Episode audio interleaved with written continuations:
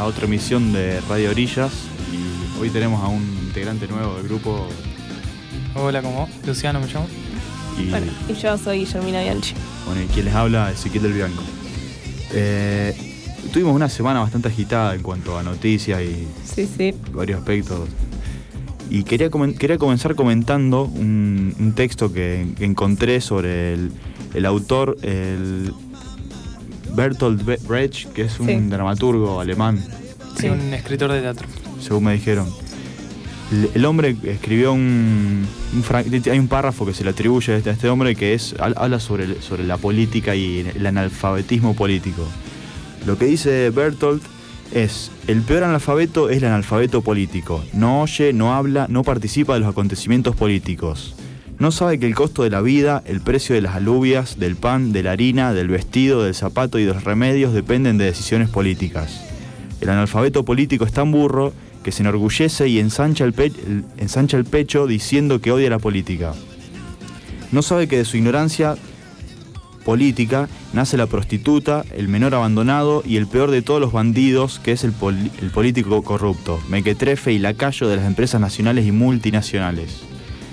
El texto este viene un poco a colación porque, bueno, entre todos los acontecimientos que hubo esta semana, uno de los que tuvo más, de los que más está teniendo publicidad el, último día fue el, asesinato del, chico este Matías secuestra, que fue secuestrado y luego fue asesinado porque se escapó y. Sí, lo, lo mataron. Claro, lo, mataron. Y estaba escuchando eh, por la radio una de las madres del, del chico este que comentaba que está en la marcha y la mujer lo que decía era que ella no, se quería meter en política, pero quería que la cosa cambie. Claro, en realidad lo que no entiende por ahí la población es que todo el tiempo estamos haciendo política y es imprescindible porque, a ver, haciendo política es como nosotros nos identificamos y nos definimos como ser humano también, en mi opinión.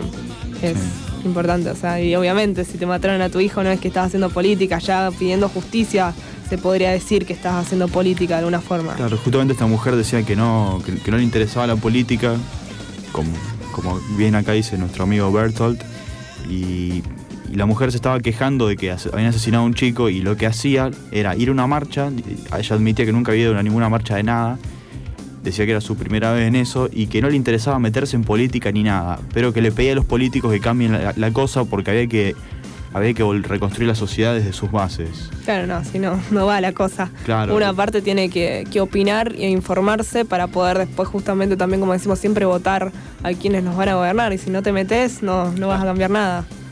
A lo mejor es un poco duro decir que, que digamos, que todos estos hechos que no nos gustan nacen, nacen de la ignorancia política.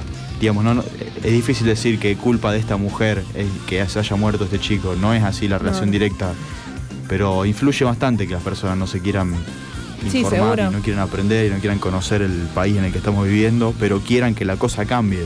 Sí, pasa eso mucho porque no se trata solamente, a ver, cuando uno habla de hacer política no dice política partidaria y, unirte a un partido con una ideología, sino simplemente expresándote, como estábamos diciendo antes, y, y tomando la decisión de quiénes te van a gobernar, por ejemplo, el momento de votar.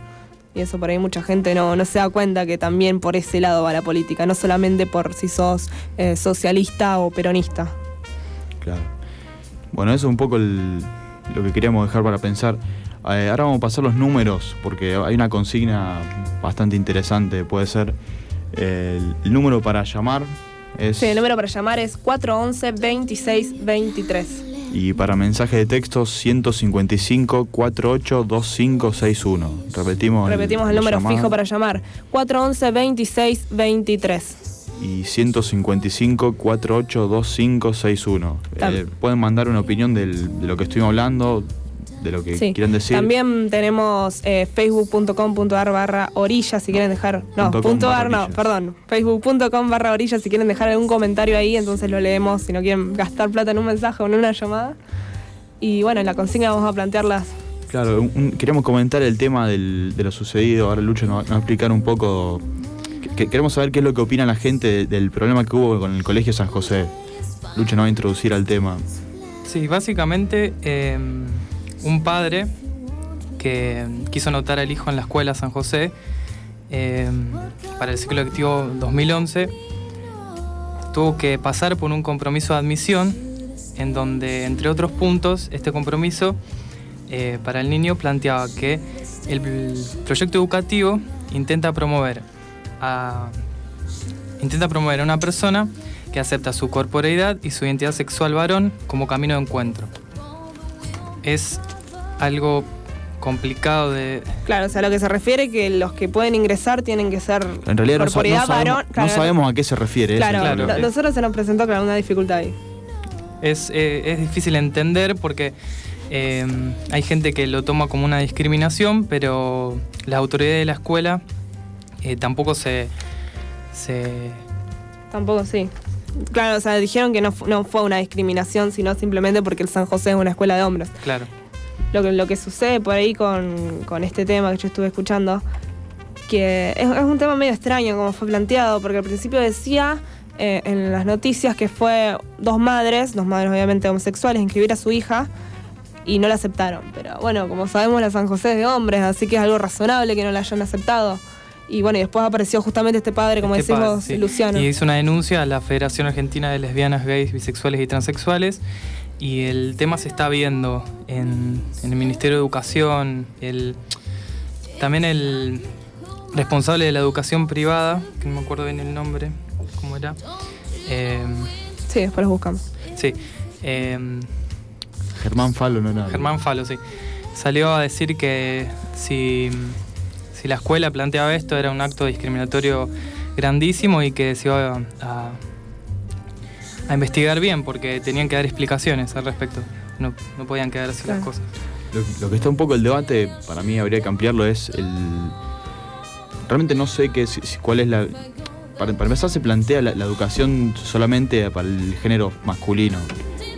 Y partiendo de ahí, hab- eh, habría que ver si, efecti si bueno, realmente sí, cu- cuál es la efectividad de solamente que haya eh, Sí. hombres en el, en el Sí, colegio. esto qué sé yo, independientemente, suponete, si la, hija- si la escuela quiere admitir hombres, bueno, está bien, siempre fue así, pero lo, lo que pasa justamente, lo que se confunda acá, es que si, no, si se está diciendo que tiene que aceptar, viste, su corporeidad como varón, de ser hombre y su, no sé, su identidad sexual, Sí, Identidad sexual, claro, son dos claramente. cosas, Que, lo claro, plantea como dos cosas diferentes. que eso vos lo pones Sí, interpretar pero- como que, que sea un hombre y no una mujer, o que sea hombre y heterosexual, como debería, entre comillas, ser todos los hombres.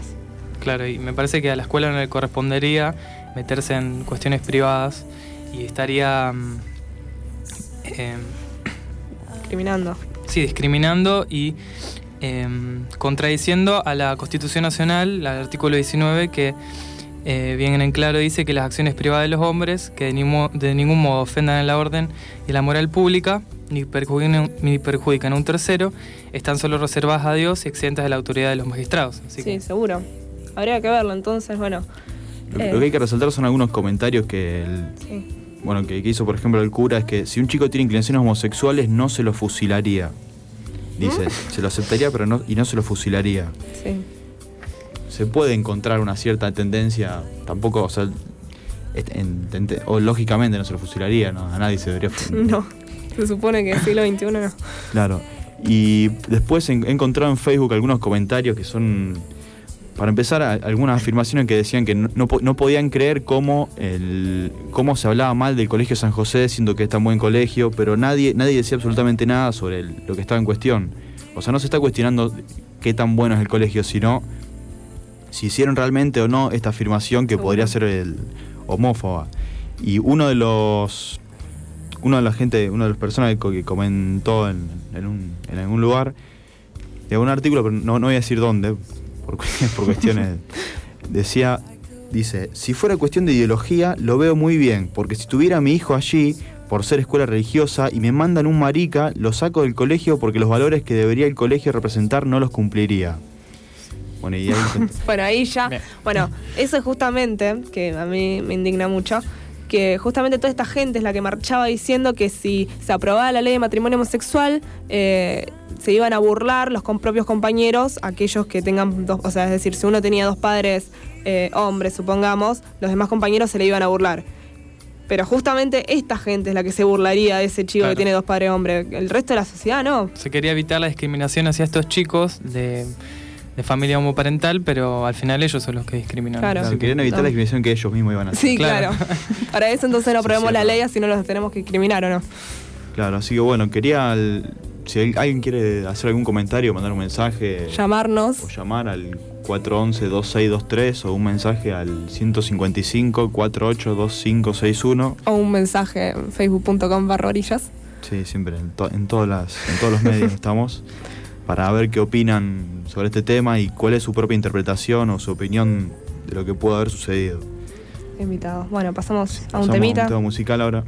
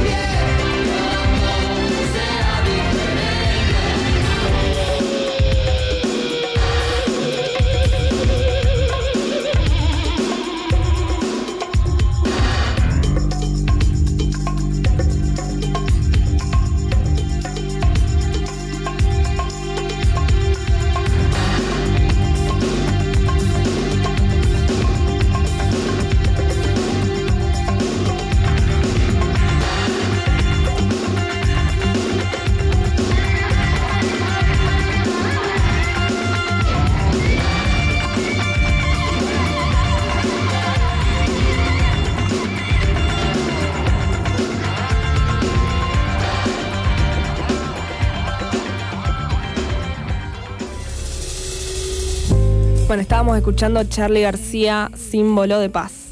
Ahora vamos a pasar a otro tema en el día de hoy. Eh, no sé si escucharon el discurso que dio Eve de Bonafini hace unos días, que fue en el marco de una juntada que se hizo en tribunales por organizaciones kirchneristas, que justamente era para presionar para que la Corte Suprema tome una definición favorable con respecto a la ley de medios, que es lo que propone el kirchnerismo.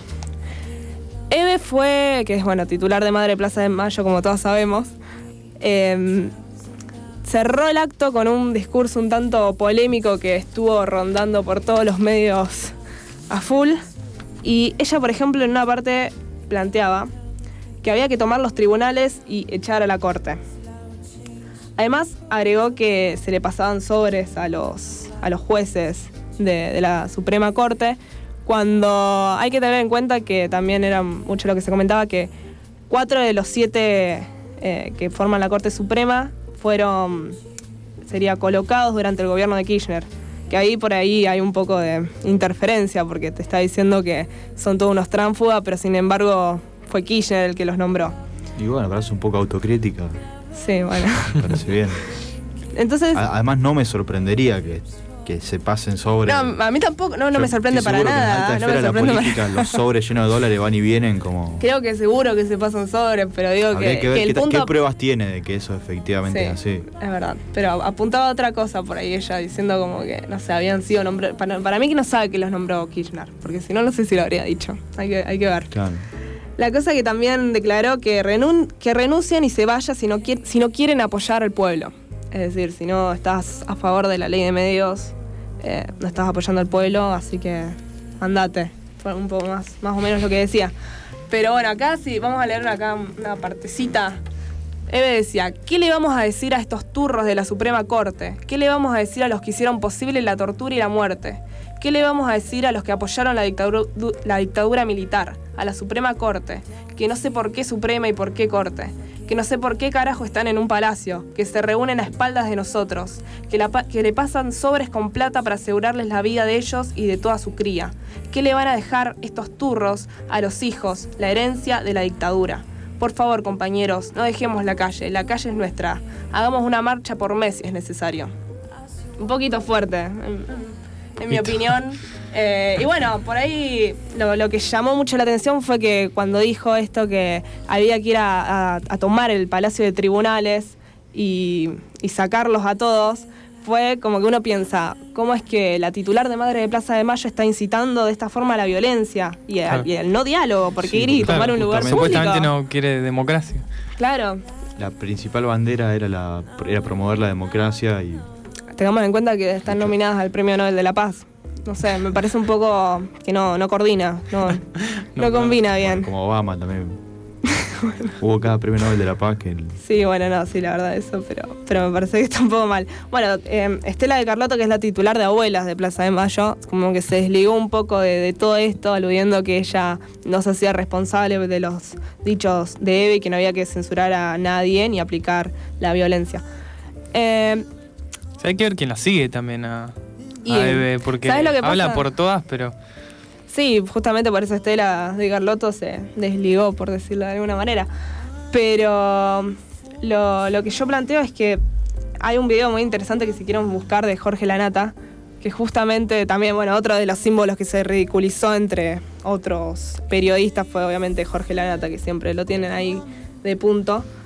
Y él justamente en un video de, su, pro- de su programa DDT en Canal 26, creo que se Sí. transmite, había dicho como no sin insultarla a Eve diciendo que No, Eve, sí, estás le- vos lo, lo- lo Sí, viste sí, lo vi. decía Eve estás equivocada y que nadie nunca se lo dice porque pobre es una madre de Plaza de Mayo porque es su hijo que a ver nadie cuestiona obviamente todo lo que hicieron en la época de la dictadura que tuvieron un, un laburo impresionante pero me parece que ya esto de ponerse del lado del, del gobierno de turno cada vez que, que- que se puede dar la oportunidad no, Sí, porque en teoría no fue una, una organización que surgió, que no, no, no, no debería ser Claro. partidizada, digamos. sí partidario Part- no- no- era una Sí, organización no, no partidaria. Sí, sí, bueno, eso tengo entendido yo. Pero bueno, por ahí uno al principio dice, bueno, se ponía al lado del gobierno de turno para ver si le hacían caso a sus réplicas de justicia.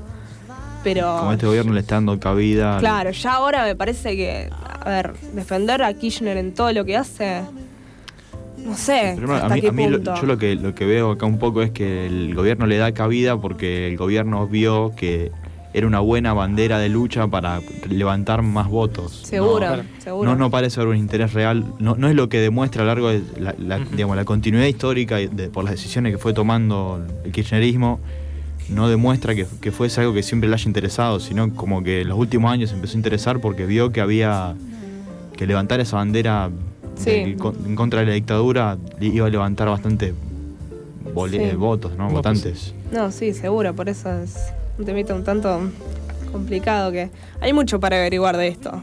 De, de- además sobre los Kirchner y demás, es muy, muy interesante si se ponen a buscar por internet. Pero bueno, no, yo lo que recomiendo es que vean este video de Jorge Lanata en el canal de DDT, que, que fue, no recuerdo, debe haber sido del día jueves aproximadamente, que, que es muy interesante lo que él plantea y algo que yo también cuando, cuando lo leí, lo vi en el discurso de Eve, me llamó la atención, es cómo est- estaba Esther Goris, eh, Florencia Peña, además. Sí, eh, Andrea del Boca. Sí, Andrea del Boca, además eh, gente representante de, de la, no sé, del teatro, la cultura argentina, no sé cómo enunciarlo, eh, ahí aplaudiendo de pie cuando Eve decía tomemos los tribunales. Claro, no sé, no piensa en un segundo en lo claro, que como está que diciendo. hasta, la- no sé hasta qué punto llegan, porque ya eso me pareció un poco de más. Y bueno, justamente como digo, Jorge Lanata también se pregunta qué, qué tanto aplaudir de pie. a ¿Qué, ese- qué a fue lo que dijo la nata? La nata. Sí, no, no, justamente decía que estaba justamente Andrea del Boca, Esther Goria, etcétera, aplaudiendo fuertemente cuando Eve daba su- terminaba su discurso con todos estos dichos. Y que a él también le había como llamado la atención que, que tanto aplaudir. Justamente, bueno, opino lo mismo. Bueno, el- ahora vamos a pasar a un tema musical y en el próximo bloque vamos a, a comentar un. seguir comentando el, tema este de, de la, de la muestra solar que hubo hace ya bastante ya Sí. hace cerca de un mes ya, pero no lo pudimos comentar en su momento. eh, de, uno, de un rosarino que construyó un auto eléctrico. Pero bueno, lo dejamos para el próximo bloque.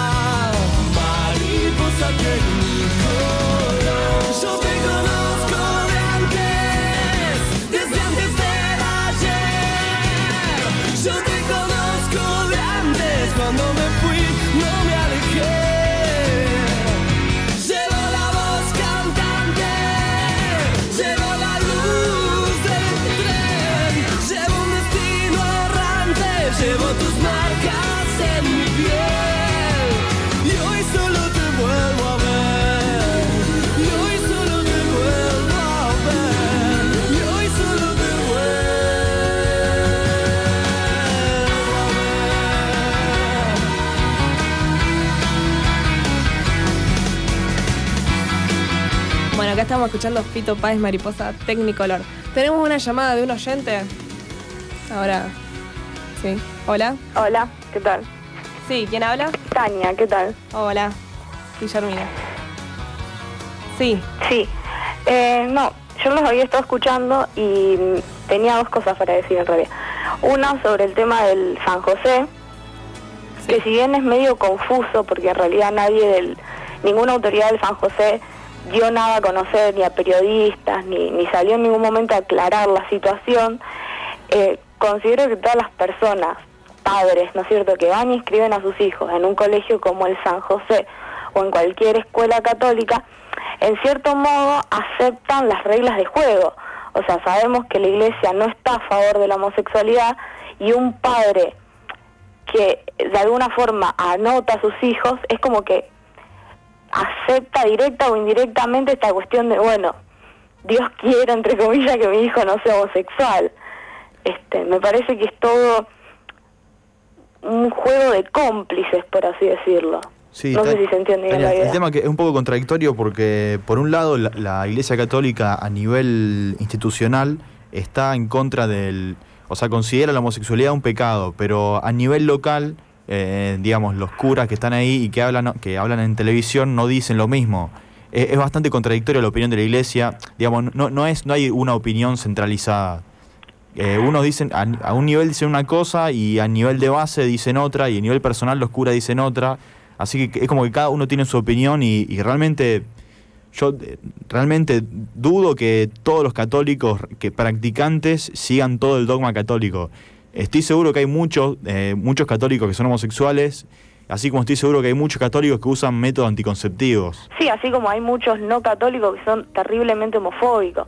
Eso está claro. El tema es que la iglesia, al ser tan fuerte, es como que no puede terminar de tomar partido. Y en cierta forma, muchas de las escuelas católicas de grandes referencias siguen manteniendo una mentalidad un tanto estricta en cuanto a esta cuestión de la homosexualidad. Y la gente que conoce la escuela o que eh, manda a sus hijos a o que habla con, conoce el ritmo, eh, o sea, de lo que se habla o cómo se trata el tema de la homosexualidad. Me resulta muy raro que este padre se haya sorprendido con esta cuestión que le hayan hecho firmar. Me parece terrible, terrible que le hayan hecho firmar un papel así. Que el, el papel de- debe ser parte del reglamento, es- ese debe ser un, un punto más dentro del reglamento. El, sí, yo, yo lo- a, mí, a mí también me sorprende que, que un padre se haya sorprendido, porque siendo un... yo- a mí realmente no me sorprende nada de lo, de lo que dice, de, de lo que surge de la iglesia, porque es como que uno conoce el- cuáles son las ideas eh, conservadoras que vienen de, por ese lado. Pero justamente habría que ver, eh, teniendo en cuenta que es una institución eh, educativa, pública, habría que ver hasta qué punto tienen...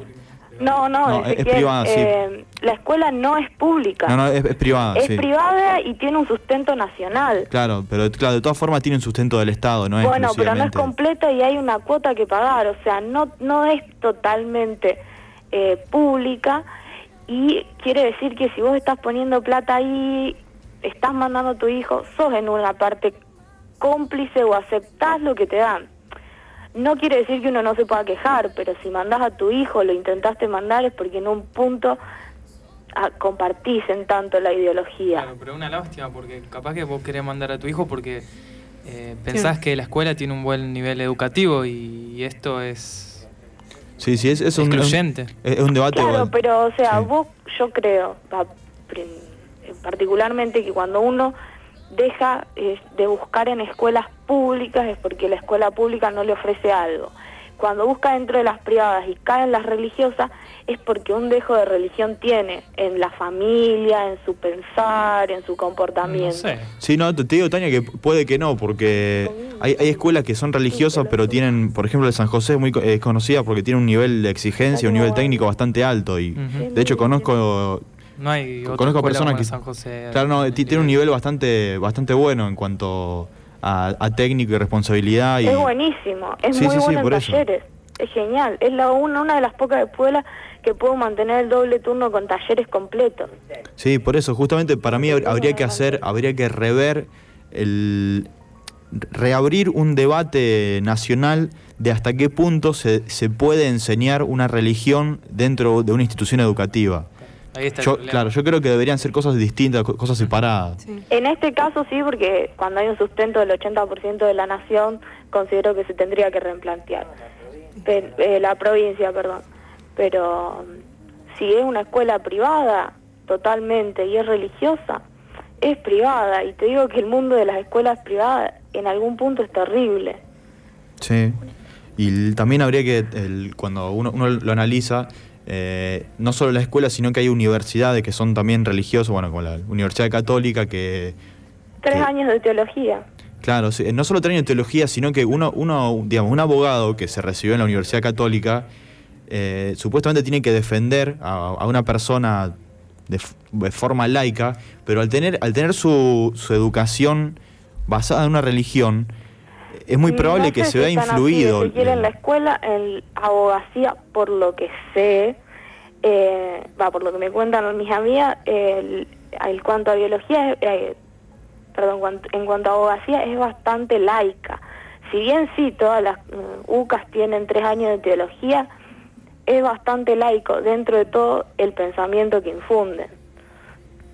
Claro, por eso es un debate que, que realmente a- a- tendría que darse. No, no sé si no se está dando. Tampoco sé si. eh, eh, cuando uno empieza a analizar la, noticia esta puntual de- del tema de San José, par- eh, es bastante nebuloso y ba- bastante contradictorio co- cómo comenzó la movida. Pero el hecho es que existe. O sea, no sabemos si fueron dos madres con, con una hija o un hijo. O no, no, no- en varios lugares dicen cosas diferentes. Claro, no está bien claro. Pero de todas formas está bueno porque es un debate que se tiene que dar. Realmente se tiene que dar y, Sí, seguro. y no, no sé si los medios lo están llevando por el lugar correcto. Me parece bastante bueno de última que se, Sí, que, que se se, que se hable de esto. Seguro. Eh, Bueno, no sé si, más, antes de, de no sé si que querés los decir de- algo más. Sí, antes de que los deje de molestar. Eh, en cuanto a la madre de Plaza de Mayo, particularmente de Bonafini, yo creo que han llegado eh, a un punto en el que empiezan a confundir ciertas cosas. Sí. O sea, yo creo que lo que ellas eh, suponen es que, bueno, el gobierno kirchnerista les ha dado mucho en cuanto a derechos humanos y entonces por esta cuestión es como que están en una cierta deuda con el gobierno. Eh, lo que también creo es que tampoco se, en este momento con este gobierno en particular, es muy difícil eh, distinguir los a favor y los en contra y hasta dónde estar a favor del gobierno y cuándo empezar a estar en contra, porque es un gobierno que da cosas que la gente pide y hay otras en las que se equivoca, obviamente, y en las que debería tener gente en contra. Y creo que eso es lo que pasa con las madres, que en el discurso se van de mambo, como lo hizo Bonafini varias veces, y eh, no pueden dejar de estar a favor, digamos, o sea, no pueden admitir el hecho de que, bueno, puede haber un error o se puede estar a favor de otra forma. Y Claro, por, por el hecho mismo ese de que de, de que toman al gobierno como, como que les dio y ellos le tienen que devolver, como que están en deuda. Deuda. Claro. Justamente de, de ahí parte el problema, como Sí. siempre. Bueno, Bueno. Tania, no sé si querés comentar algo más. No, no, eso solo nada. Bueno, muchas gracias por tu opinión y tu llamado. Bueno, hasta luego. Bueno, hasta luego. Bueno, y ya que estamos, ya, ya que reabrimos el tema este, dejemos el otro para el final y quería comentar algo que está más o menos en este ámbito. El día de ayer, 30 de septiembre, se celebró el segundo Día Internacional de la Blasfemia. Y uno, uno se pregunta, ¿qué es, qué, qué es el Día de la Blasfemia? ¿Qué sentido tiene? ¿Por qué blasfemia? ¿De dónde sale todo esto? Bueno, sucede que en el año 2000 2005, el 30 de septiembre de 2005, justamente, se publicaron en un diario danés eh, unas caricaturas del profeta Mahoma. del- Mahoma es el profeta del Islam. ¿Y qué sucede? Hay, una, hay, una, hay un dogma eh, musulmán que prohíbe la representación de cualquier imagen del profeta, de cualquier imagen, digamos, no se puede dibujar a Mahoma, no se puede representar de ninguna forma Claro. gráficamente a Mahoma. Pero ¿por qué no se puede hacer esto? Porque los musulmanes creen que si se representa de alguna forma, eso puede resultar en fanatismo. Entonces, ¿qué sucedió? A partir de, de la. digamos, de que es- Se representó. De, que se representó a Mahoma en el, vein- el 30 de septiembre de 2005, comenzaron las, las uniones, lo- los, países que son musulmanes se empezaron a, un- a unir y empezaron a hacer denuncias frente a la ONU. Incluso eh, prendieron fuego la. Disculpa, ¿quién lo representó a Mahoma en un. Alguien. Un dibujante, no, un dibujante. Ah, un dibujante Claro, sí, cualquiera. sí, sí. Ah, está lo, bien. lo- lo curioso es que no era una, no era una burla, sino era una representación. bah, en realidad era una burla. era- tenía, tenía un turbante y mostraba que adentro del turbante tenía, tenía bombas. Era una burla. Sí, sí, era una burla. Pero de, todas formas, no. El, la- el dogma musulmán dice que no se puede representar de forma positiva ni negativa. Ah. digamos, ni haciendo un chiste, ni forma, claro, ni para alabarlo, porque podría generar fanatismo. Bueno, lo que sucedió fue que eh, diversas manifestaciones en contra de este hecho mataron a más de 10, más de 10 personas, prendieron fuego en embajadas, banderas, todo tipo de cosas. Y la ONU eh, aparentemente quería sacar, este año sacó una especie de ley en contra de la blasfemia. Una ley que, que pone multas. ¿Cómo? En contra de la blasfemia. Claro, en contra de la blasfemia, que pone multas a quien insulte de cierta forma alguna figura religiosa. Lo cual eh, tiene, bueno, ti- ti- tiene poco sentido si uno se lo analiza porque hay tantas religiones en, en el mundo Sí. que es prácticamente imposible hacer al realizar cualquier acción sin ofender a algún religioso de alguna parte del mundo. Sí. Entonces, la- no hay ninguna ley que se pueda establecer eh, de forma de, de- de forma bien, de forma correcta, que tenga sentido y, y, digamos cual- cualquier en cualquier momento si existe una ley en contra de la, de la blasfemia, para empezar que viola la, la- eh, viola las leyes del derecho de de de- autor, de, de- no no no dif- Ah, de, difus- difusión de ideas. Una pregunta, pero no Sí. se puede hacer, es decir, un dibujo de algo religioso o, o en qué forma, no sé. No, no, la- En cualquier están, forma de están, decir- claro, están apareciendo leyes. Blasfemia es, es insultar a, a un dios. Ah, o sea, de ninguna forma. Claro, de alguna forma. Los musulmanes consideran que una, una caricatura de Mahoma es un insulto a, a su religión. Sí. Entonces se creen el derecho de re- realizar manifestaciones y matar gente, matar a, a seres humanos por un dibujo en un, en un diario. Y bueno, para empezar que no tiene sentido porque violan todo- todas las leyes internacionales sobre libertad de expresión y, y libertad en sí misma que se vienen desarrollando en los últimos años. Y por otro lado... No, me, me- no, no, porque me, indigna esto. Eh, bueno, y así surgió, el- surgió la idea de que el año pasado, comen- el, el- en 2000 el 2009, se celebró el primer Día Internacional de la Blasfemia, cuya idea no era insultar a, a las religiones, sino recordar que la blasfemia no es un... eh, la blasfemia es un derecho. Voy a leer un fragmento de, un blog. Dice, el Día de la Blasfemia no existe para insultar gratuitamente a nadie, incluso aunque lo merezca, porque algunos pueden considerar que, lo- que alguien merece ser insultado, sino hay para provocar, ni siquiera para provocar sin razón a quienes, mal que nos pese, pueden sentirse ofendidos. Su propósito es dejar bien claro a todos que la blasfemia no es un delito, sino un derecho, enmarcado en la libertad de expresión. Ningún grupo de individuos tiene derecho a suprimir el discurso o coartar las acciones de otros porque ofenden a sus creencias. El tiempo de imponer tabúes religiosos a la ley civil ya pasó. Claro, en realidad sería algo más de uno que tiene que surgir de no por ahí no ofender al otro, su religión. Pero tampoco me parece hacer una ley por esto y Claro, no, bueno. Eh, al eso, es lo que se está viendo porque Sí. justamente hay, hay religiones que son más fundamentalistas que otras, como, como el Islam, que bueno, hemos visto que se- se- todos, los di- todos los días, no, bastante seguidos se realizan atentados en nombre de Alá. No, no pasa con todas las religiones, pero justamente fueron, se sintieron ofendidos. Hay una, hay una serie que se llama South Park, que muchos la, la deben ver, que dibujaron a, Ma- dibujaron a Mahoma en una, historieta para, para hacer una broma, una sátira de esto, y los amenazaron de muerte a todos, al- a, toda A la, toda la producción claro, a de toda la South Park. producción de South Park. No. Y después hicieron, claro, sí, sí, sí, lo amenazaron de muerte. Sí, sí. Se buscan más enemigos también ellos. Sí, no, bueno, es una serie un poco conflictiva Sí, que habla de todo lo que no se de- que no le gusta a la gente escuchar, de- bueno, de política, de sexo, de todo tipo de cosas y la muestran bastante de una forma bastante cruda. Pero lo, lo que sucedió es que en, en un capítulo siguiente representaron a Mahoma con un cuadrado negro. Era un cuadrado negro que caminaba. Entonces era como que se autocensuraba, pero los musulmanes insistieron en que esa representación tampoco se podía hacer porque era una Ah. especie de burla sobre la, sobre la Sobre sátira la misma, burla. claro. Entonces no se podía, no se puede blasfemar. ¿Los Entonces- mataron a todos o no? ¿Cómo- No, no, no, ah, sí, siguen vivos por Ah, suerte, pero sí murió gente en- en- por otras cosas. Ah, ok. Entonces, bueno, lo, lo que hay que rever es si, si a uno le- el, yo, yo no soy- no soy una persona religiosa, por eso no, no comprendo cómo. Pero si no, la idea no es, digamos, si no, se no hay que insultar a las personas. Porque no hay- no hay- a- insultar a una persona es una tontería y eso sí es un.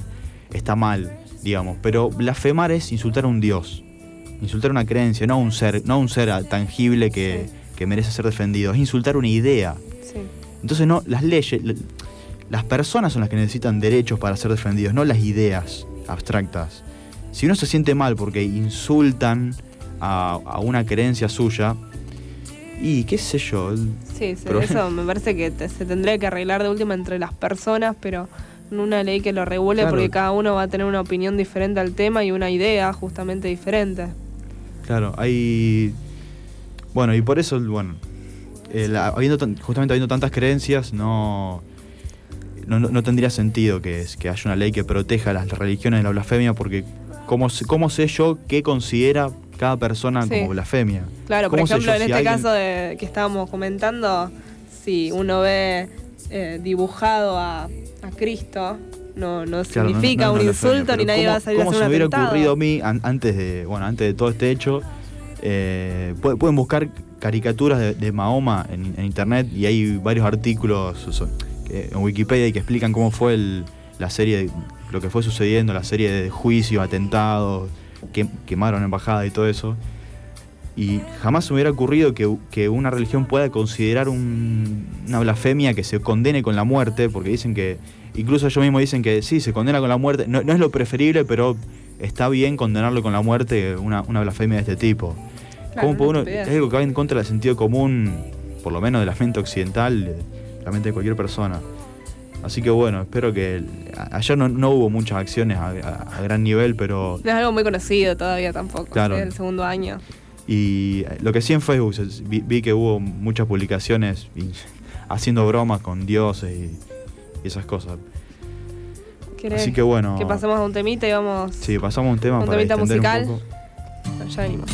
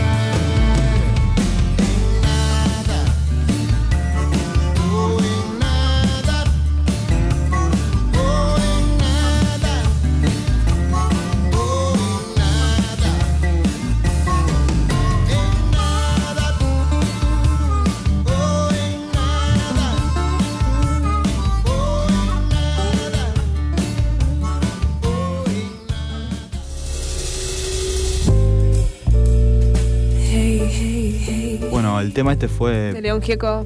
pensar en nada. Bueno, y acá estamos en el último bloque de Radio Orillas.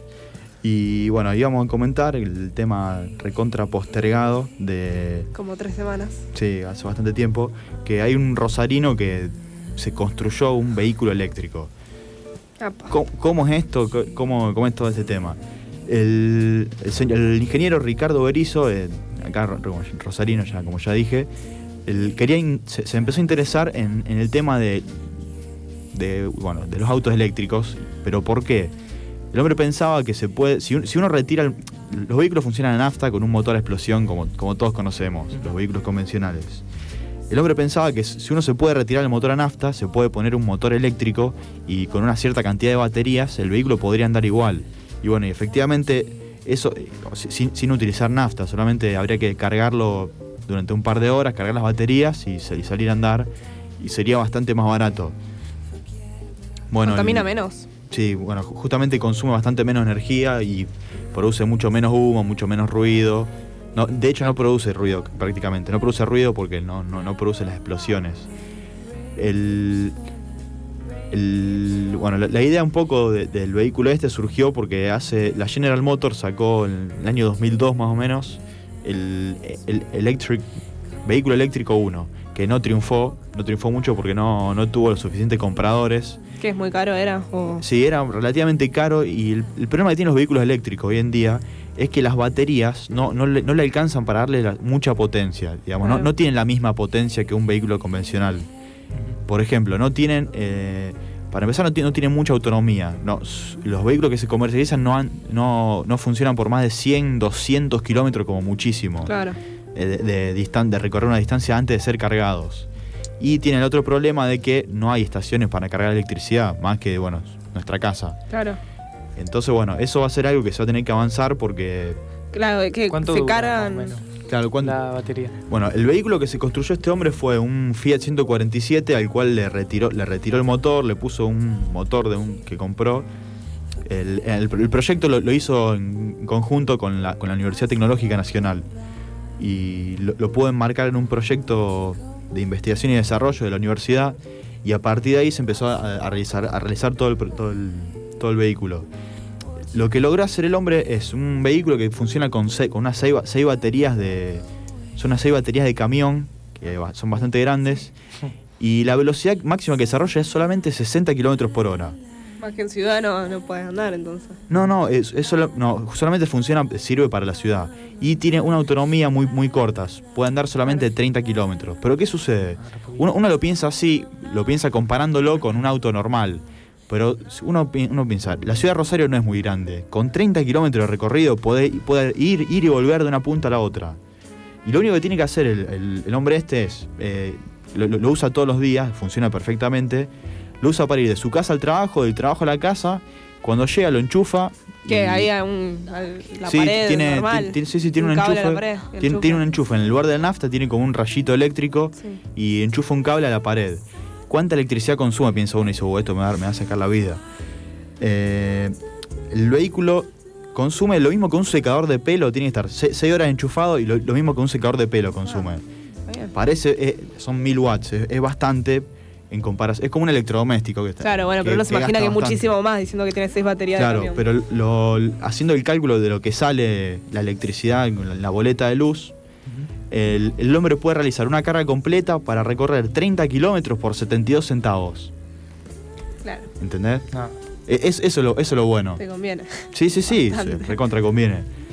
Y lo mejor es que no, no, no le salió mucho, digamos, tiene, tiene mucho trabajo de investigación, que de muchas obras hombre, porque realmente no hay muchos, lo tuvieron que desarrollar desde cero. Ellos tomaron un motor eléctrico, lo conectaron, primero sacaron el, el motor común, lo conectaron a, a la transmisión y ahí hicieron en, me- con, el, tall- con la ayuda del taller, de un taller de la empresa Mantelectric, de Mantelectric, que les proveyó muchos materiales. Y bueno, y conectaron las seis, bate- las seis baterías, las pusieron atrás y, y el vehículo era un vehículo usado que no, no funcionaba, no servía y no, no importaba porque lo- le saca- el motor lo tiraron directamente Claro. y, y lo refaccionaron, el vehículo lo pintaron y esas cosas. Y bueno, y hoy en día el- el, Este auto que dijiste que lanzó la General Motors, para acá al, al país o No, no, no. En, fue en, en Estados Unidos creo que se fabricó. Pero en Estados Unidos se usan algunos autos eléctricos. Sí, se- hoy, hoy en día están Auto empezando. solar, no. Están em- no, no. bueno, Ah, vamos por partes. Pero- Están empezando a usarse el- el vehículos eléctricos.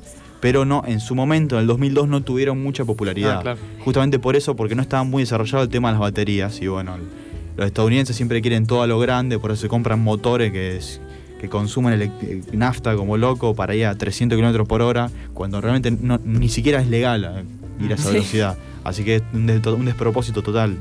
Pero igualmente hoy en día se están desarrollando modelos nuevos como el Toyota Prius, Ese que no es, no es del todo eléctrico. Eh, se, llama un ve- se llama vehículo híbrido. Que el vehículo funciona así: tiene un motor eléctrico, un motor común a, a nafta, pero que es relativamente chiquito. ¿Y qué pasa? En vez de transmitir, en, vez de eh, transmitir el movimiento que genera el motor directamente a las ruedas, ¿qué hace? El motor este genera electricidad. Y luego, mediante cables, transmite la electricidad a un motor eléctrico ahí en cada rueda. Entonces está todo controlado por computadora. La computadora decide eh, a, qué rueda le tiene que le tiene que dar más energía para para digamos para andar- para que el movimiento sea más efectivo. Por ejemplo, en una curva cuando gira a la izquierda sabe que a las ruedas de la derecha le tiene que dar más energía para que giren más, ¿no? Y, pueda realizar la curva mejor. Y así, por ejemplo, eh, sumado a esto tiene, tiene, tiene otro sistema como el- son los frenos regenerativos, que son unas baterías que cuando uno frena, lo, que pasa así, cuando, cuando uno pisa el pedal del freno, lo que pasa en los frenos comunes es que las ruedas tienen unos discos de acero que hay con unos pistones que los pistones apretan los discos y se recontracalientan y bueno, toda la energía del movimiento del auto se, se transforma en calor en los discos de freno y se disipa y se pierde esa energía. Bueno, justamente lo que hacen los frenos regenerativos es, en vez de, en vez de transformar esa energía del movimiento en calor, la acumulan, la transforman en electricidad y la acumulan en una batería. Entonces cuando uno frena, lo que está haciendo es, en vez de desperdiciar la energía, en- en- en- de tirarla al, al aire, la almacenan en una, en una- en una Claro, batería. Y luego después cuando, cuando va a acelerar, liberás toda esa energía y salí, bueno, y salí rápido, sin gastar, sin claro, hacer el pico. también, Claro, sí. Está muy bueno. sin hacer el pico de consumo de, de nafta que se hace cuando se, cuando se acelera. Entonces el, el mecanismo este permite ahorrar un 30% de nafta. Bueno, el tema que es un vehículo, el Toyota Prius, un vehículo de última generación que recién está empezando. Y bueno, y, y no es un vehículo 100% eléctrico, pero realmente pueden buscar en internet, el, se llama Ingeniero, Ingeniero Berizo, que es bastante interesante, el Ricardo Berizo, el, el proyecto que hizo y, y el, el vehículo se llama Vehículo Eléctrico Rosario, el Rosarino, VER. Así Bueno, que bueno, nos estamos yendo. Antes que nada, feliz cumpleaños a Jazmín, que ahora nos vamos para su casa, una de las Una chicas de orillas. Un saludo grande. Bueno, nos vemos el viernes que viene. bueno, hasta la Adiós. próxima. Suerte.